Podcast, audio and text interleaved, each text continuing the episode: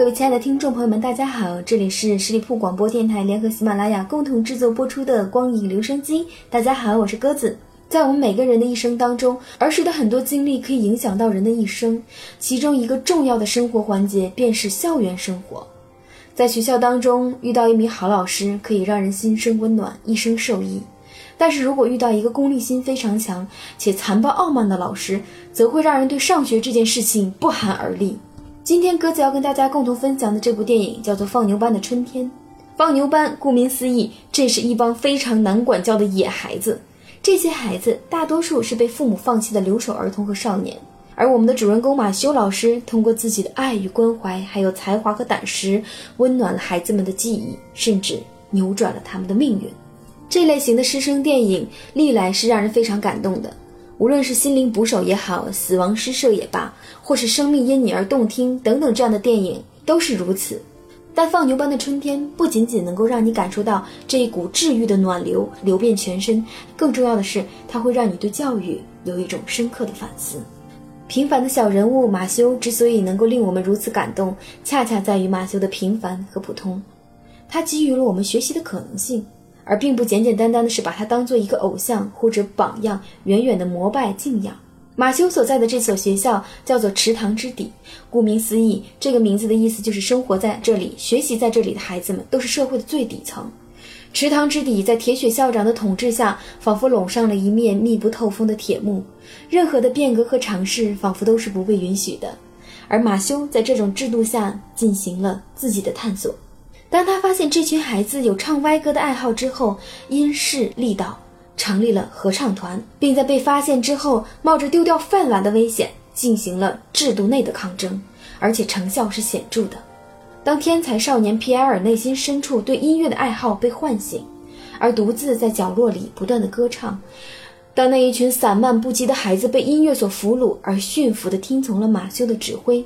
当皮埃尔生平第一次懂得了感激，并因为获得了原谅而窃喜，这时候我们在感慨音乐神奇力量的同时，也不能不想到，无论是多么叛逆、任性、看起来无可救药的孩子，其实都有一把可以打开他们内心之门的钥匙。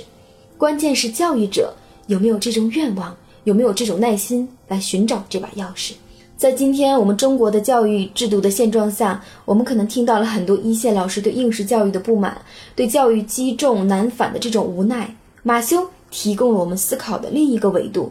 是否在无力改变大环境的情况下进行力所能及的探索呢？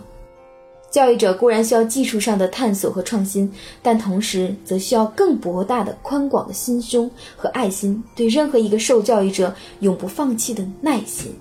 马修用他博大的胸襟去包容了孩子们，包容了他们的过错，并给予了他们改过的机会。他用自己宽广的爱融化了孩子心中如同冰雪般的冷漠。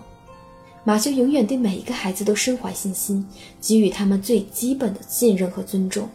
一个成功的教育者必然是一个宽容而富于爱心的人。其实，在这个世界上，十恶不赦的孩子真的有吗？所谓的朽木不可雕也，各自觉得更多的可能是他没有这种天赋，而并不是说他灵魂上是朽木不可雕也。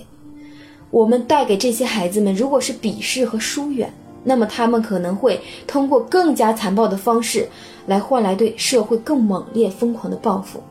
而这些猛烈而疯狂的报复就发生在我们的身边，发生在现实的世界里。这些不能不让每一个教育者和每一名家长。引以为戒。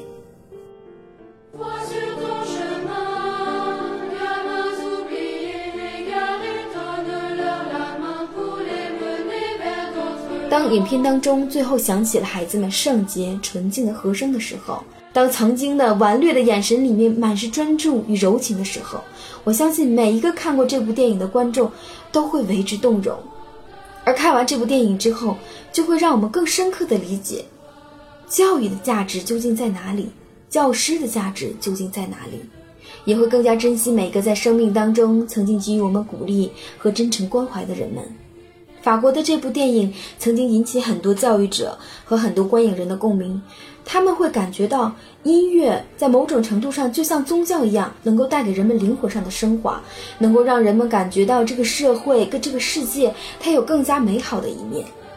所以，当这部影片在法国热映之后，法国也成立了一个叫做“放牛班的春天”的合唱团。他们还曾经来过中国进行巡演。你会看到那些高高低低的孩子们，他们一起唱着很多的不同国家语言的歌，呃，很唱起电影当中的那些和声，会仿佛感觉到时光在倒流，也仿佛能够幻想到电影里的那帮孩子们，在马修的陪伴和关怀之下长大之后，他们会变成什么样子呢？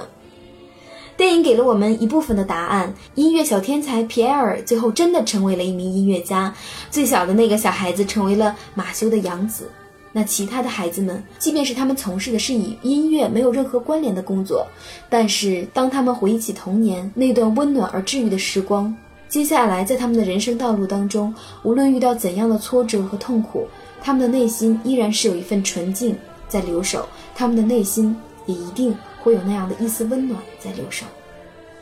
虽然马修最后的结局在电影当中是被校长开除掉了，但是孩子们却从窗口当中飞出了无数个纸飞机。马修弯下身捡起纸飞机的时候，他能够分清每一张纸飞机上是哪一个孩子写的字迹。孩子们对他说：“老师，终有一天我们还会再见。老师，我们会想念你。”那一刻，马修仿佛觉得自己所有的付出都是值得的。所以在我们现实的生活当中，当我们去真正的给予别人关怀和爱的时候，当我们真正的去给予别人帮助的时候，我相信最终反馈给我们的，也一定是内心当中的那种深深的幸福感。人说人的幸福是有三个层次的嘛，第一个层次是感官上带给我们的刺激所带来的幸福感，第二个层次。则是事业上和价值上的满足带给我们的幸福感，也就是我们所说的，我们希望自己能够按照自己喜欢的生活方式去去获得一一种成功。那么最高层次的幸福，则像是马修这种灵魂上的引渡，灵魂上的指引吧。光影留声机会跟大家分享最新、最快、最好看的电影，也会跟大家分享经典的有如放牛班春天一样的电影。放牛班也有春天，正如野百合也有春天。所有每一个人在经历失败或者经历痛苦、经历人生低谷的时候，都不要忘记，总是有爱你的人在陪伴你，总是有爱你的人在鼓励你、支持你。即便是身边空无一人，也要记得自己要用力去爱自己。好了，本期节目到这里就要跟大家说再见了，也欢迎大家关注十里铺人民广播电台的公众微信号。我们下期节目再会。